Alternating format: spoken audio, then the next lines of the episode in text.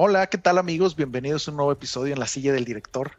Y como siempre, démosle la bienvenida a nuestro doble campeón esta temporada, Mr. David, que aunque usted no lo crea, esta temporada en fútbol ha ganado más premios que el Barcelona.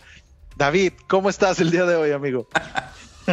Bien, amigo, muchas, muchas gracias. Eh, muy contento de estar una, una semana más aquí en, en, este podcast, La Silla del Director, el podcast favorito de la mitad de los seguidores geek de Latinoamérica. Vamos a poner la mitad porque hay para todo gusto, ¿no? Sí, claro. Y, por ahí creo que traemos, este, traes unas noticias bastante interesantes el día de hoy, amigo. Fíjate que sí, eh, justo esta semana en la que estamos grabando, acaba de salir el primer trailer después de años y años y años de estar hablando de ella, de Black Adam, protagonizado por La Roca. Entre otros cuantos eh, personajes famosos, pero pues digamos que La Roca es como que el más preponderante. Amigo, ¿pudiste ver este trailer? Sí, sí lo vi. Este. No sé qué pensar en, el sentido de, que, bueno, hablando estrictamente del trailer, se ve increíble. Los trajes, sobre todo, se ven. Eh, que siempre he pensado que la manera de hacer los trajes de DC es fantástica. Son unos trajes muy llamativos, muy padres. Eh, el trailer se ve muy interesante. No estoy tan seguro de, de, cómo me vayan a convencer con la historia, porque otra vez, in order to make La Roca el el grande, claro. Eh, están quitándole el dedo al renglón de que Black Adam es un hijo de perra. O sea, la verdad es bien, es, es malo Black Adam, ¿no? Y aquí me lo están poniendo como si fuera un Venom, casi, casi, así de que, ah, sí, yo este, mato a los malos, pero nada más a los malos. Es lo que yo alcanzo a percibir por el trailer, ¿no? No, no quisiera entrar en dimes y diretes con otras personas que conozcan más de este cómic en particular que yo, que sé que hay muchos. Eh, pero en, en, esencia, Black Adam es el, el, el archienemigo de un héroe, ¿no? O sea, no, no sé, esta película me lo están vendiendo como un antihéroe y no sé qué tan, tan real sea. Hablando exclusivamente del trailer, me parece fantástico, se ve increíble, las escenas se ven muy bien logradas. Este, me hubiera gustado ver a este Black Adam con Henry Cavill, que sabemos que ese arroz nunca se va a cocer. ¿Y a ti, amigo, qué te pareció? Fíjate que yo creo que igual que tú, eh, yo soy muy fan de muchas de las cosas que ha hecho La Roca, pero eh, como ya bien comentamos, está muy encasillado en este papel, ¿no? Así de muy físico, o sea, eh, sí, películas donde obviamente por medir tres metros y ser el hombre más mamado de todo Hawái y demás, pues está canijo, ¿no? Entonces, eh, no sé, como que todavía no termino de, agarrarle bien la onda a, esta parte de Black Adam, porque también hay que recordar que La Roca tiene eh, una parte donde siempre quiere ser muy cómico, ¿no? No solo el personaje principal, sino eh, como que sobre, sí, que su parte cómica sobresalga sobre todo lo demás en la mayoría de sus proyectos, hay unos en las que no tanto, ¿verdad? Pero hay que ver aquí cómo lo manejan, yo también tengo mis dudas y obviamente al igual que tú me hubiera gustado verlo en algún enfrentamiento contra Henry Cavill, pero pues como bien dices, jamás va a suceder. ¿Sabes qué? Me da un poquito de, no sé, no sé cómo describirlo, que ni Marvel ni DC se hayan decidido por hacer realmente una película de un villano como debe de ser. O sea, es un villano, va a ser una película de un villano. Eso sería muy interesante, pero todos los villanos que han tenido su película, tanto en DC como en, como en, en Marvel, tienen esta parte de que, ah, ok, es que lo entiendo. O sea, dígase Joker. O esta, eh, esta parte en Marvel de que, ah, es que no es tan villano, es un antihéroe. No, o sea, hagan un villano que sea un villano maldito que lo odies y que es un villano con todas las letras, me explico. Creo que esa parte nos ha faltado un poquito, pero la verdad sí se me antoja verla, te soy bien sincero, sí, sí se me antoja verla, no es como el caso de Avatar que me da un cringe terrible. La otra vez volví a ver el trailer, qué, qué bárbaro, que no quiero ver eso, o sea, no quiero ver eso. Oye, y por ahí me traes una, una noticia sorpresa, creo una noticia sorpresa, David. Queremos que te hagan zoom para ver tu reacción. Porque justo esta semana se anunció que el principal activo de Netflix está por salir de su catálogo, que es Betty la Fea, que durante los mil años que tiene Netflix reinando las plataformas eh, de streaming ha estado siempre en el top 10. David, ¿Qué opinas de esto? Ya hasta lo dijimos, ¿no? ¿Quién sabe qué negociaciones habrá tenido ahí el señor, ¿cómo se llama? Armando Netflix, Oye, ya habíamos comentado por ahí hace unos episodios que, la columna vertebral de, Netflix en Latinoamérica era Betty la Fea, ¿no? O sea, siempre estaba en el top 10. Sí, sí, ya era como una broma que teníamos en el canal de que, bueno, esta está en el, en el top 2, top 3, obviamente junto con Betty la Fea o abajito de Betty la Fea. Sí. Me parece muy raro, muy raro que Netflix no haya logrado continuar con los derechos de esta serie por lo fuerte que es esta serie en Latinoamérica. Sí habíamos visto que, que Friends era fuerte, por ejemplo. Se entendía porque Friends es muy fuerte en muchas partes, ¿no? Sobre todo en Estados Unidos. Entonces que perdiera los derechos era, era normal porque pues iba a querer volver a, era creo que es de Warner, no estoy seguro. Sí, es de Warner. Pero esto sí, sí es totalmente loco. No sé quién podrá tener los derechos o querer los derechos de Letty la Frea por encima de Netflix. Y mi pobre Netflix cada vez está, se está uniendo más y más y más y ya no nos va a alcanzar a patrocinarse más. Sí, tristemente, yo también creo que ya no, no vamos a alcanzar patrocinio de, ellos, pero bueno, a ver, como tú dices, a ver a quién pasa, igual a Blim o a Claro Video, alguna de esas cosas así que quiere ganar un poquito más de, de, ¿cómo se llama?, de protagonismo dentro de las plataformas. Y yo creo que si alguno de ellos lo hace, va a ser una muy buena estrategia para posicionarse, por lo menos en Latinoamérica, ¿no? Como comentábamos. Definitivamente, amigo. ¿Y qué nos traes el día de hoy para abrir? Mira, te traigo, eh, obviamente también apostando un poquito a esto del tema cultural que tanto nos han pedido. Eh, es un nuevo documental, bueno, no entre comillas, salió en 2022. Eh, también disponible en Netflix, quién sabe por cuánto tiempo. Pero quisiera preguntarte, David, tú ya como todo un señor gurú del mundo de las modas y demás, ¿hay una marca en particular en Estados Unidos que durante, ¿qué te diré? 2005, 2012 por ahí, era así como que el top del top de los jóvenes, los chavorrucos y que se clasificaba como si fuera algo así como casual luxury. No sé si te suene alguna de estas marcas como tipo American Eagle, bla, bla, bla. O tú ya eres todavía un poquito más. No, fíjate que, o sea, sí, sí pensé en, en, alguna marca de ese estilo, no sé, Express, American Eagle, este Abercrombie, algo así, ¿no? Claro, es correcto y qué bueno que porque justo la mencionas, ¿no? Es una es un documental que nos habla un poco sobre Abercrombie.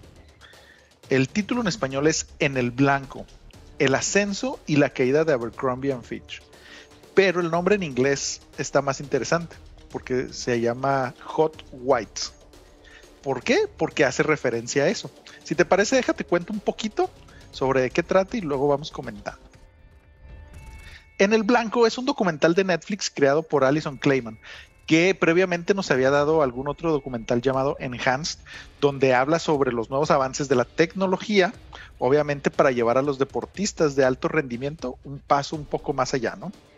Pues bueno, ella nos trae la historia de la popular marca de ropa Abercrombie Fitch, que si bien fue fundada en 1892 como una marca de ropa de excursiones y senderismo y cosas así, en los 60 sufría bastante por cuestiones económicas, o sea, durante 60 y 70 estuvo sufriendo bastante, hasta que en el 88 fue comprada por Limited Brands, que también tiene Victoria's Secret y otras cuantas más, ¿no? Apoyándose de la historia, entre comillas, de los grandes personajes que usaron esta marca, ¿no? Como Teddy Roosevelt, Clark Gable y Ernest Hemingway, por ponerte algunos nombres, ¿no?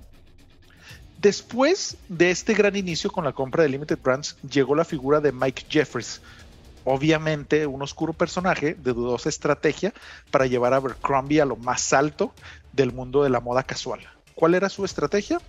Utilizar a los chicos populares de las universidades más cercanas, a donde estuvieran las tiendas, como su atractivo y distintivo de marca, algo a la que las personas comunes y corrientes pudieran aspirar. En este documental podremos encontrar todo lo que hace populares a los documentales de Netflix. Un líder carismático, entre comillas, que era todo lo que la marca respiraba. Aspiracionismo, racismo, chicos cool, pero también abuso sexual y un astringente proceso de reclutamiento que dependía básicamente de qué tan apuesto eras. David, no sé si has visto este documental, no sé si te pudiera interesar. ¿Qué opinas de esto? Y algo me dice que la playera que traes es de Abercrombie. no, fíjate que es este, pues, banana, pero, pero no, Abercrombie no.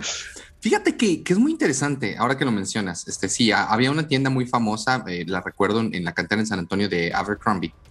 Y cuando entrabas, eh, era parte de la marca, el, era, o sea, realmente era una tienda muy diferente a las demás. O sea, de hecho tenía como una especie de cubículo al entrar para poder entrar a la tienda y luego dabas como una vuelta y tenía obviamente estas grandes fotografías, ¿no? Donde veías a, a estos chicos rubios con sus playeras Abercrombie Finch o usando shorts sin playera y que eran jugadores de fútbol americano en la playa, ¿no? O sea, esta marca que era literal para, para aquellos chicos cool de la universidad o, de la preparatoria, ¿no? Entonces sí, sí entiendo esta parte que, que dices de que se veía el racismo.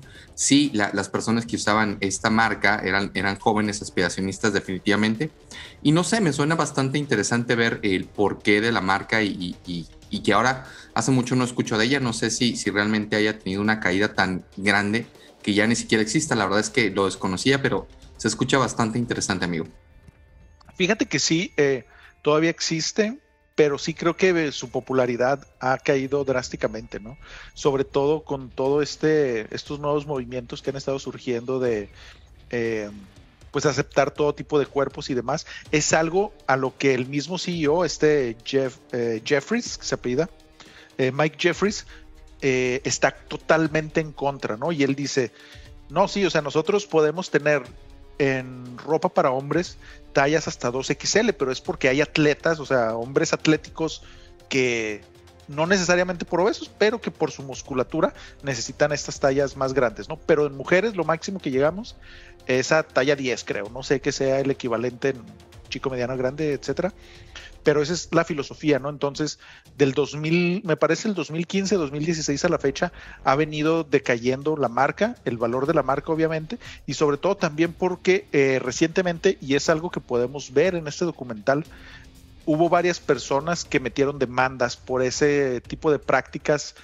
poco profesionales, llamémoslo así, eh, de reclutamiento, personas que les daban los turnos de noche prácticamente para el cierre porque no llegaban al nivel de, de atractivo lo suficientemente importante como para poder estar trabajando en un horario donde hay gente, eh, pues sí, o sea, yendo y viniendo a la tienda, ¿no? Esto aparte de algunas demandas para Mike Jeffries y para el fotógrafo, que ahorita no recuerdo cómo es, por lo que te comentaba de eh, acoso sexual, abuso a menores y todo este tipo de cosas así, eh, que pues tristemente Hollywood ha popularizado bastante, ¿no? Pero es, es, es, es una historia muy interesante para ver precisamente eso que comentamos, ¿no? O sea, la subida de Abercrombie al top de las marcas más deseadas, llamémoslo así, por los jóvenes y los adolescentes, a prácticamente estar casi, casi saliendo de Limited Brands.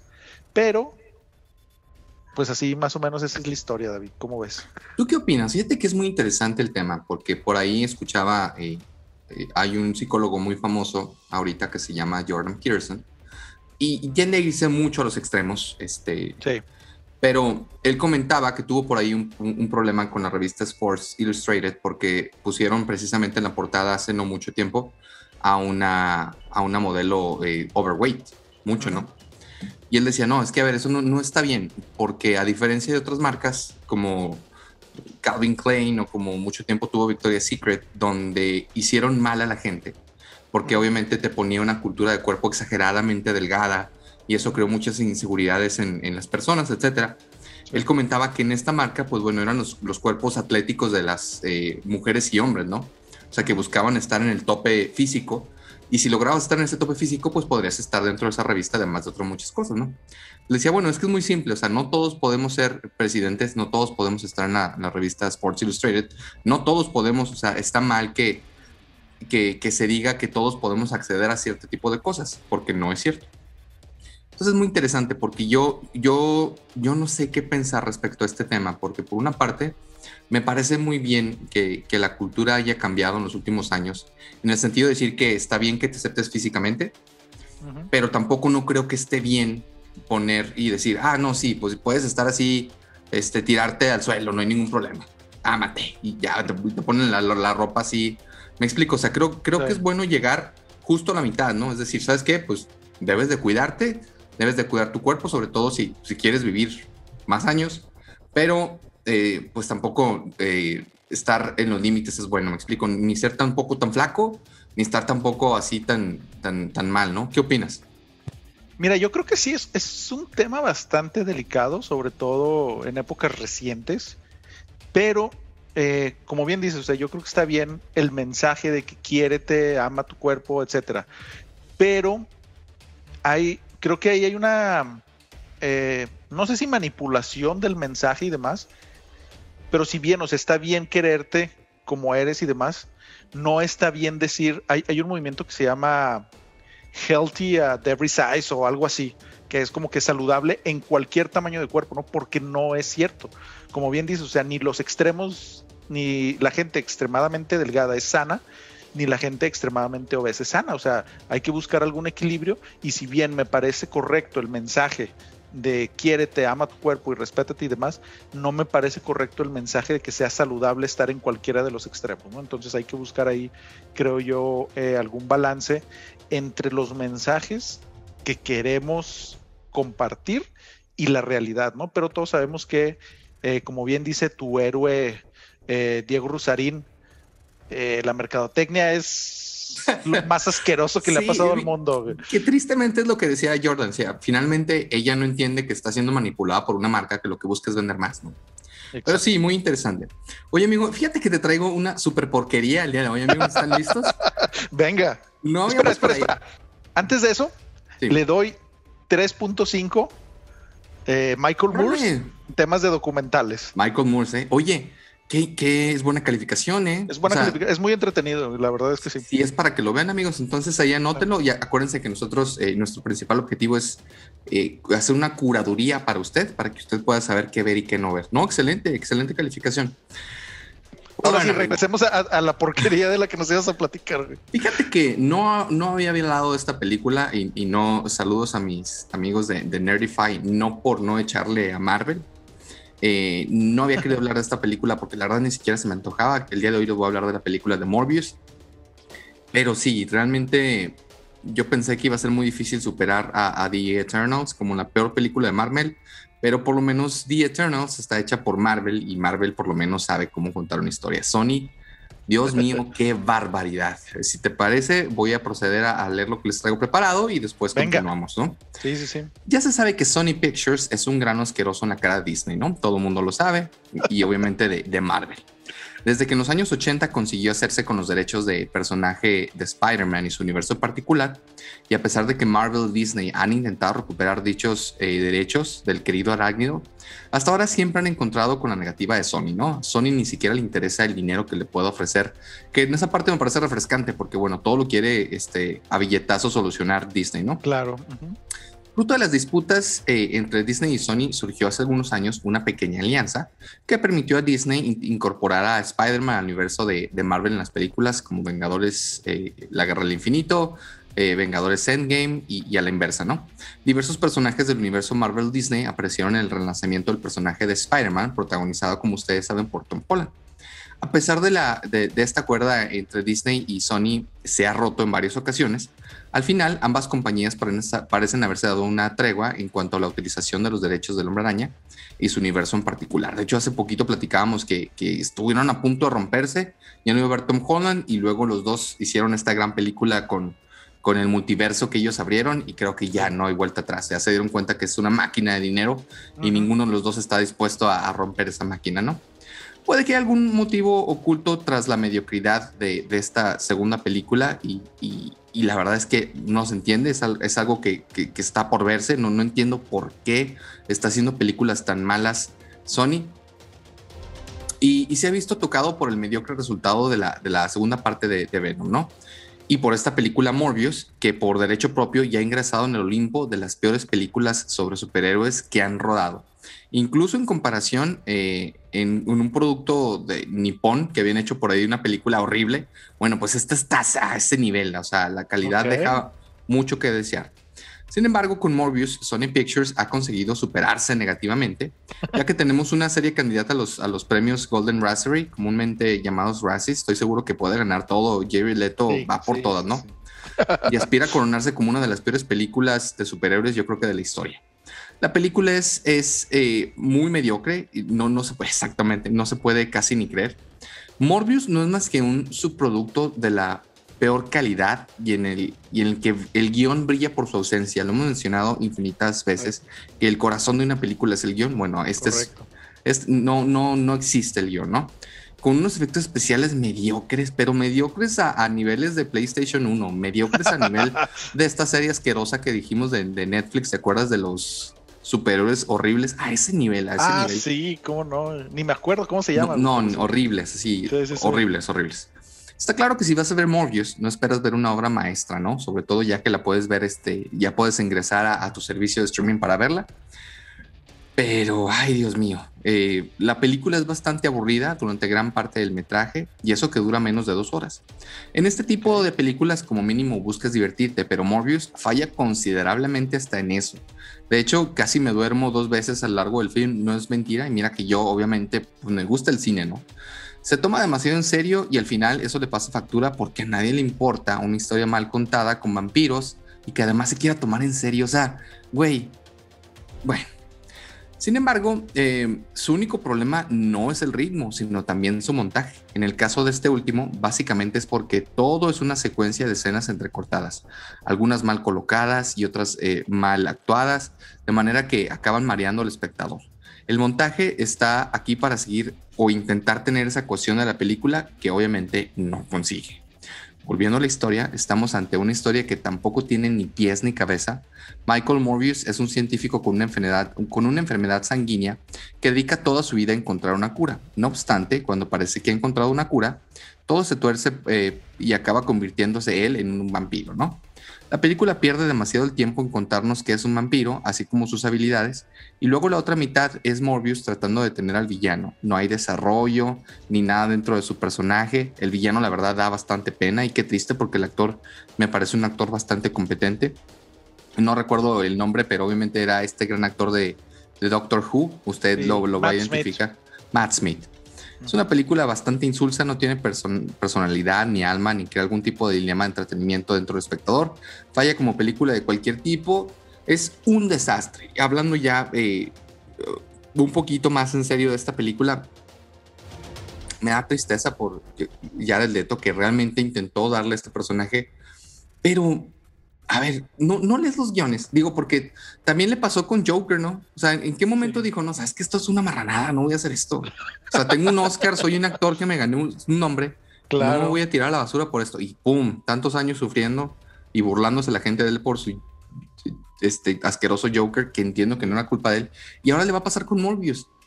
¿Por qué? No lees tampoco tú los, los guiones. O sea, es, una muy mala película, es una película muy mal actuada, es una película muy mala, es terriblemente dirigida, efectos mediocres. Terrible, amigo. O sea, terrible en, todo momento. Tiene una escena post créditos realmente ridícula y se las voy a contar porque lejos de que hay spoilers, no creo, no creo ni siquiera que vaya a seguir el arco argumental que propone porque está todo estúpido. Se supone que al final de la película aparece eh, el antihéroe, ay, no recuerdo cómo, se llamaba, el, cóndor, la película de Spider-Man No Way Home. El buitre. El buitre, muchas gracias. Híjole, me van a odiar mis amigos de Spotify. De, de otra vez de Spotify. otra vez. No nos odies Spotify, por favor. De Nerdify. El buitre. El buitre. ¿Por qué? No te lo explican. Bueno, él aparece en la cárcel, ¿no? Ya está en la cárcel y ¿qué crees? Deciden soltarlo porque, ah, quién sabe cómo apareció en la cárcel. Entonces, pues, suéltenlo. Bueno, ya, ¿A quién? ¿A Morbius o al buitre? No, al buitre. El buitre aparece en la cárcel, en este universo, así de la nada. Y dicen, ah, señor, ¿cómo apareció en la cárcel? No, no sé, pues yo estaba muy tranquilo. Ah, váyase. Discúlpenos, váyase. Lo dejan ir. Clásica policía mexicana, ¿no? Ah, perdón, joven, regrese a la libertad. Pues quién sabe, ¿no? Dices, quién sabe por qué pasó esto, pero bueno. Corte B, él llega al final con, con Morbius. Quién sabe cómo se enteró que él era Morbius. No sabemos cómo le hizo para. Y llega en su traje, que además, ¿cómo le hizo? ¿Cómo le hizo para recuperar su traje si se supone que está en un universo diferente? En su universo lo logró porque tenía todo un equipo, ¿no? Tenía a un especialista que le permitió hacer ese traje durante varios años que fue recolectando. No, aquí ya tiene su traje. Y ya le propone acabar con un Spider-Man que ni siquiera conoce. Y Morbius dice, sí. Vámonos, fierro. O sea, ¿qué, estabas pensando, Sony? O sea, estaban borrachos cuando hicieron esta película. Un asco, o sea, le doy Derbez, si tuviera un hijo con Carmen Salinas, hubiera, sido esta película. Así, amigo. Así, así lo pongo. Ah, no, no puedo decir nada más. Pero sí, discúlpame, te voy a dejar hablar, amigo. ¿Qué opinas de Morbius? Ay, güey. Concuerdo en tu, en tu descripción de porquería de película. Y sí, yo creo que. No sé si Jared Leto está por convertirse en el nuevo Nicolas Cage. Que todos sabemos que también Nicolas Cage es un muy buen actor. Pero tiene un montón de películas así completamente basura. Porque pues no es la primera vez que le pasa a, Jared Leto, ¿no? O sea, como bien dices, ya teníamos el precedente de, de Joker. Entonces, pues no sé, güey, tal vez sea como Ryan Reynolds, que su tercer película de superhéroes pueda ser la buena. Quién sabe, puede ser por ahí.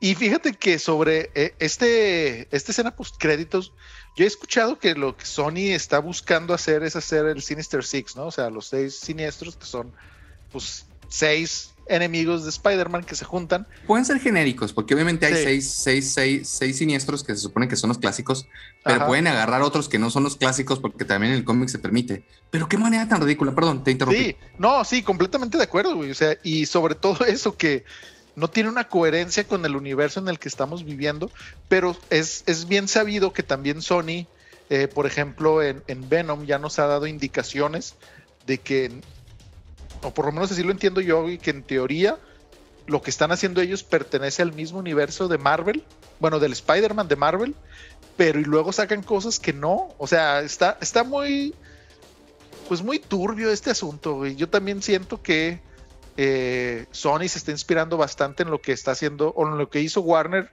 con DC, o sea, hace puras porquerías sin conexión, sin contexto y sin un plan realmente a seguir. O sea, está, ah, sí, podemos hacer esto, tú hazlo, ya después vemos que, cómo de antes lo conectamos con esto otro. Entonces sí, es, es bastante triste, o sea, y sí me da eh, bastante cosita por, por Jared Leto, porque sí, yo coincido contigo en que es un muy buen actor, pero como tú dices, pues no ha sabido escoger bien sus papeles, ¿no? Y aparte de esto, tenemos un gran elenco como Matt Smith, que ya lo comentamos, Jared Harris, que me parece un actorazo, que es este actor que salió también en Chernobyl, por ejemplo. Michael Keaton, obviamente. Sherlock, su. Eh, la película era malo. Sí, sí, tienes razón. Este, pero, mira, realmente, eh, pues no sé qué puedes esperar con los escritores que tenía Morbius, eh, que nos dieron anteriormente Los Dioses de Egipto, Power Rangers, la nueva versión, y luego el último cazador de brujas, que si no me equivoco es con este, ¿cómo se llama? Con Toreto. I am Groot. Sí, sí, sí, y luego son dos escritores, este güey y el otro básicamente han trabajado en lo mismo, ¿no? Y también lo que me preocupa es que estos dos mismos escritores están apuntados para escribir la siguiente película dentro del universo Spider-Man para Sony, que es la de Madame Web.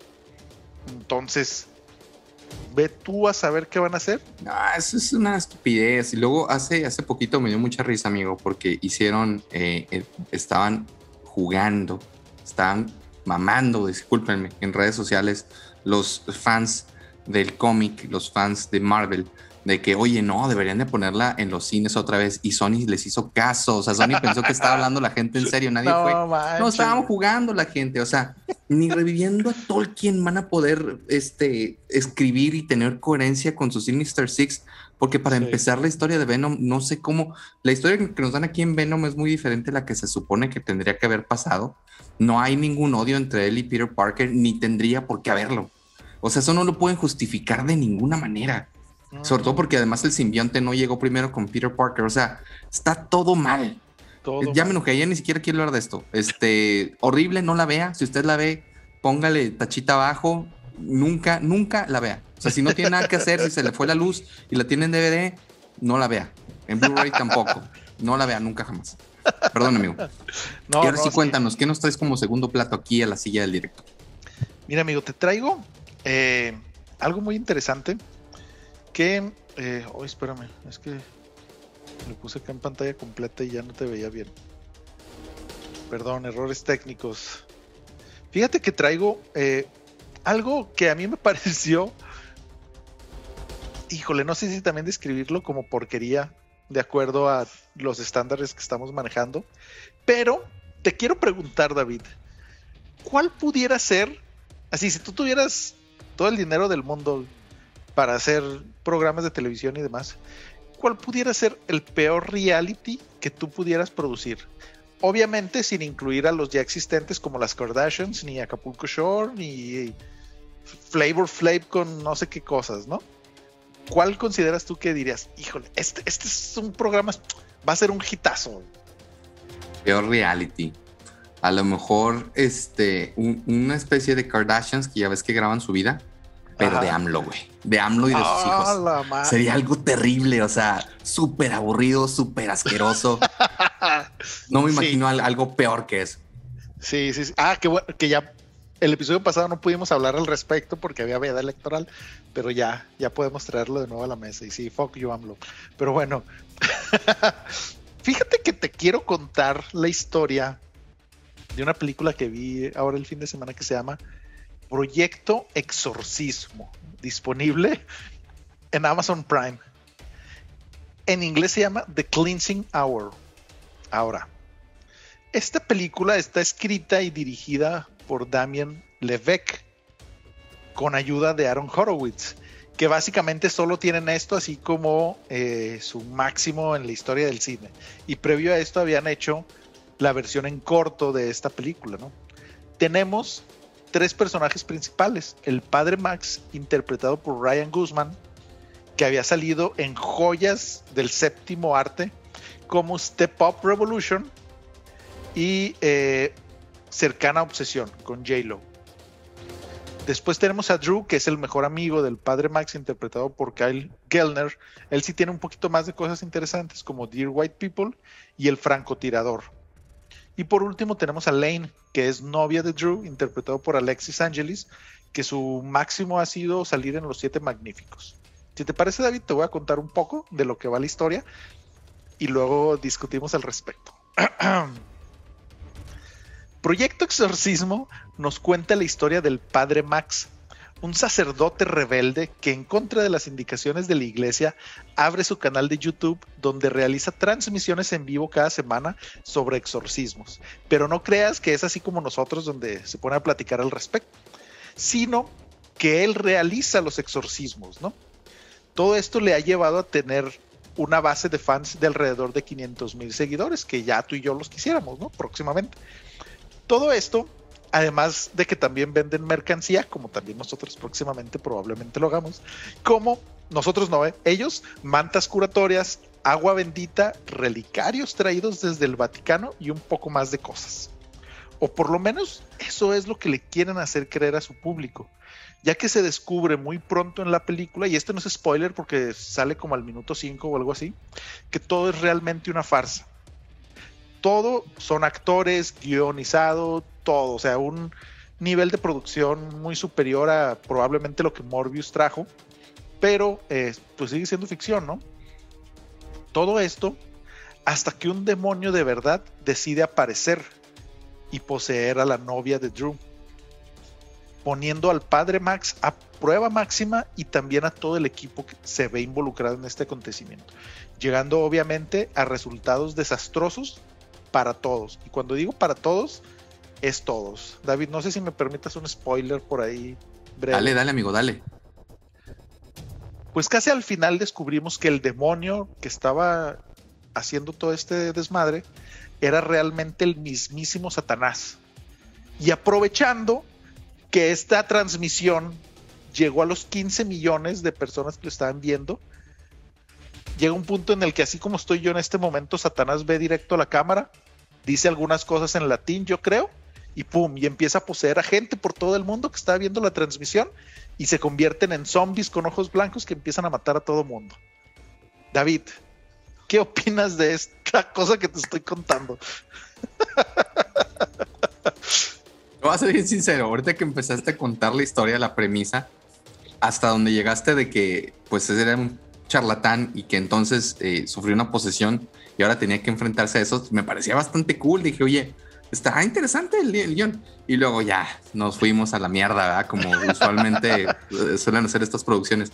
Pero ya al final que han decidido que, que haya sido Belzebub himself, pues sí, Mefistófeles, listo para se me hace una reverenda payasada, ¿no? Al final me imagino que es de esas películas que no se toman en serio y que dices, ay, güey. ¿No?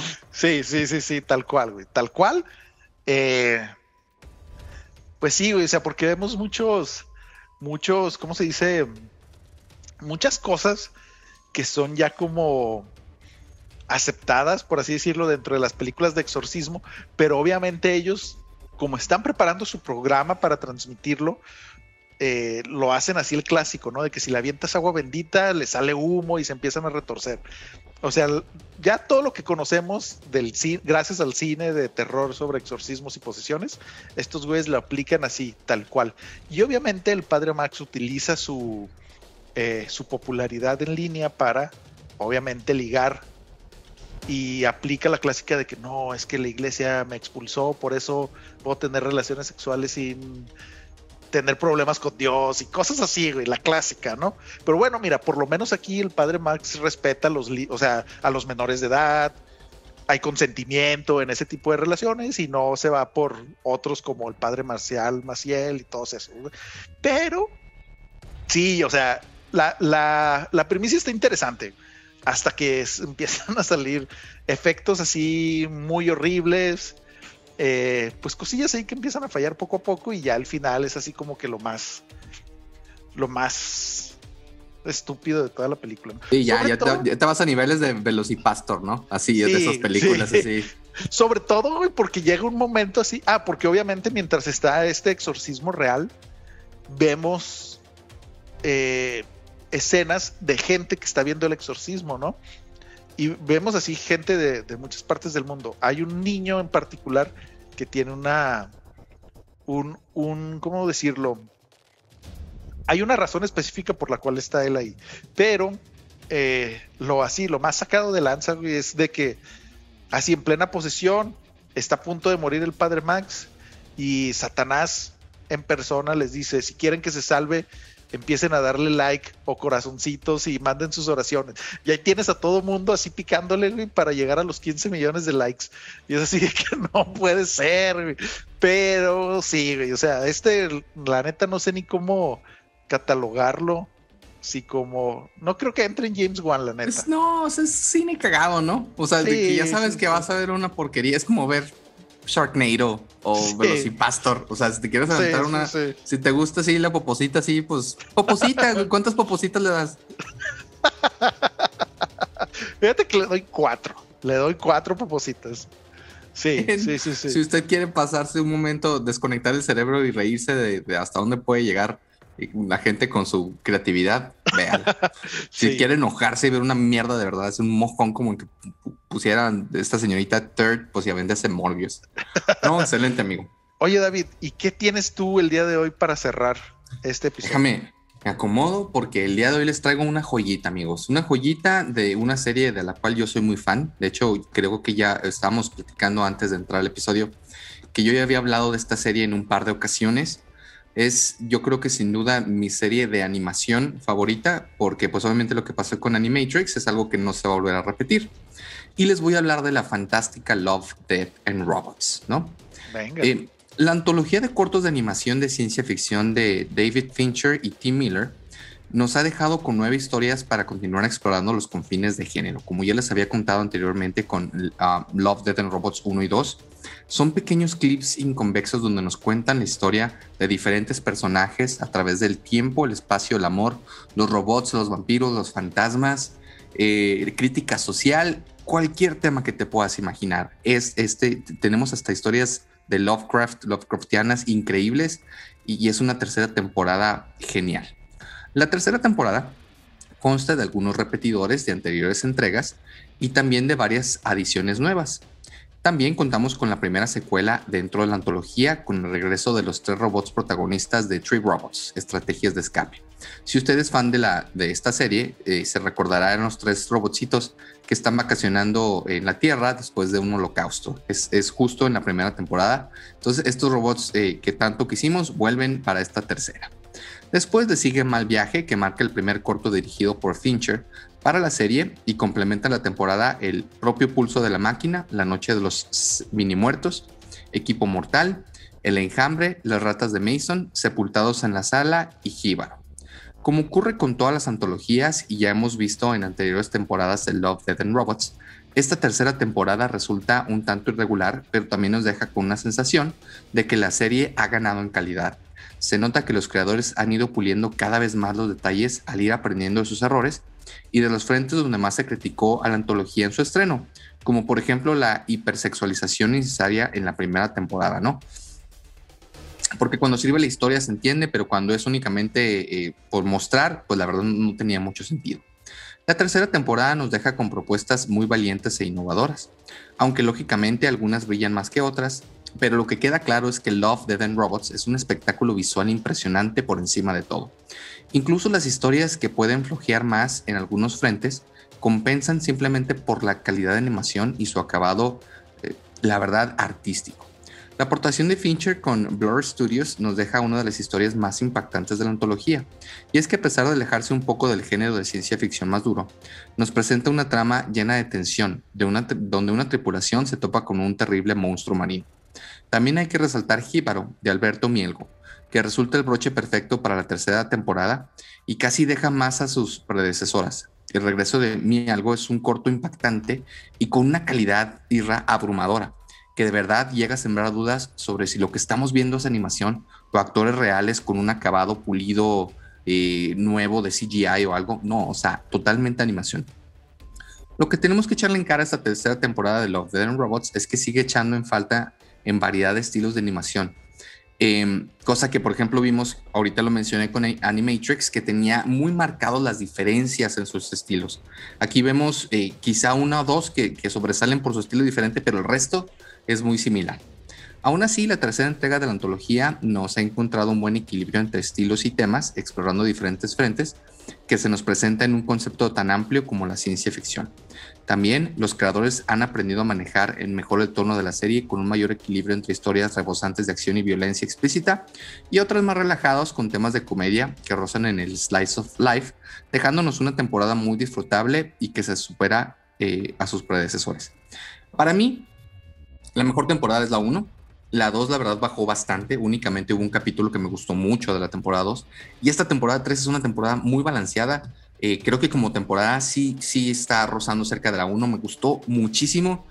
Llegan a, niveles increíbles en la animación. El último corto, que es, eh, podremos decirlo, sobre una sirena sin dar spoilers, es increíble. O sea, realmente increíble. No puedes creer la calidad de la animación.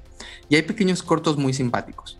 Hay un episodio, bueno, dos que son muy padres. Uno, uno donde, que nos muestran a Cthulhu. Sí, a Cthulhu. Si usted quiere verlo, vaya, no se lo pierda. Y mi episodio favorito es de lo que realmente define lo que es ser un, un antivillano. No sé, es, es raro porque nos, nos muestra un monstruo marino que, que entra dentro de un barco y una persona que tiene que tomar decisiones difíciles que puedes pensar que es malo, pero al final es bueno, pero al final ya no sabes. Y es increíble porque estamos hablando de cortos, y O sea, nos cuentan una pequeña película en 15 minutos. O sea, eso es realmente tener cariño por el guion. Es una puesta fantástica. Love, Dead and Robots 3 es mágico. Tiene 5 de 5 porque si le diera 6 sería una exageración. Obviamente estamos hablando de animación como en todo, ¿no? O sea, siempre es importante recomendarlo porque si usted a lo mejor no le gusta la, animación y, escucha que yo la recomiendo y no la voy a ver y no me gusta, pues bueno, si a usted no le gusta la animación, pues no la vea, ¿no? Pero si a usted le gusta la animación, va a ser algo realmente increíble. Y si no ha visto ni la 1 ni la 2, la va a disfrutar todavía aún más. Es una gran, gran serie, amigo. ¿Qué opinas? Love, Dead and Robots. Yo creo, como bien dices, o sea, yo extraño mucho ver a Fincher dirigir estas grandes películas a las que nos tiene acostumbrados, pero cuando vemos lo que está haciendo, o sea, cómo está diversificando su portafolio creativo, llamémoslo así, es impresionante lo que ha logrado, porque no solo ha sido Love, Dead and Robots, también nos trajo eh, en su momento House of Cards y luego también eh, Criminal, ¿cómo se llama? Mentes Criminales, ¿no? Creo que era. Em, entonces, me da mucho gusto que por lo menos en, en este espacio creativo de Netflix si bien están creando porquerías de muchas cosas que ya los hemos platicado, se siguen manteniendo estos productos de calidad, como tú dices aquí, en este caso, sobre todo en la temporada 3, eh, si bien hay algunos episodios que puedan parecer un poquito más flojos que los demás, en general creo que la calidad de la animación y tal vez un poquito del guion se mantiene de cierto nivel para arriba, ¿no? Entonces eso me da mucho gusto porque nos puede traer muchas cosas, sobre todo que está dándole entrada a creadores nuevos a la industria, ¿no? Porque, por ejemplo, Alberto Mielgo, que es el, el, creador de Jíbaro, eh, no sé si sabías, pero él estuvo participando en el departamento de arte de, de Spider-Man Into the Spider-Verse, que ganó el Oscar por esta película también una serie que me parece muy eh, infravalorada, que es Throne of Rising, también, o sea, todo esto dentro del mundo de la animación, ¿no? Y lo más reciente, eh, de Windshield Wiper, que fue el que nos tiró las quinielas en los Oscars de este año. Nos tiró bien gacho.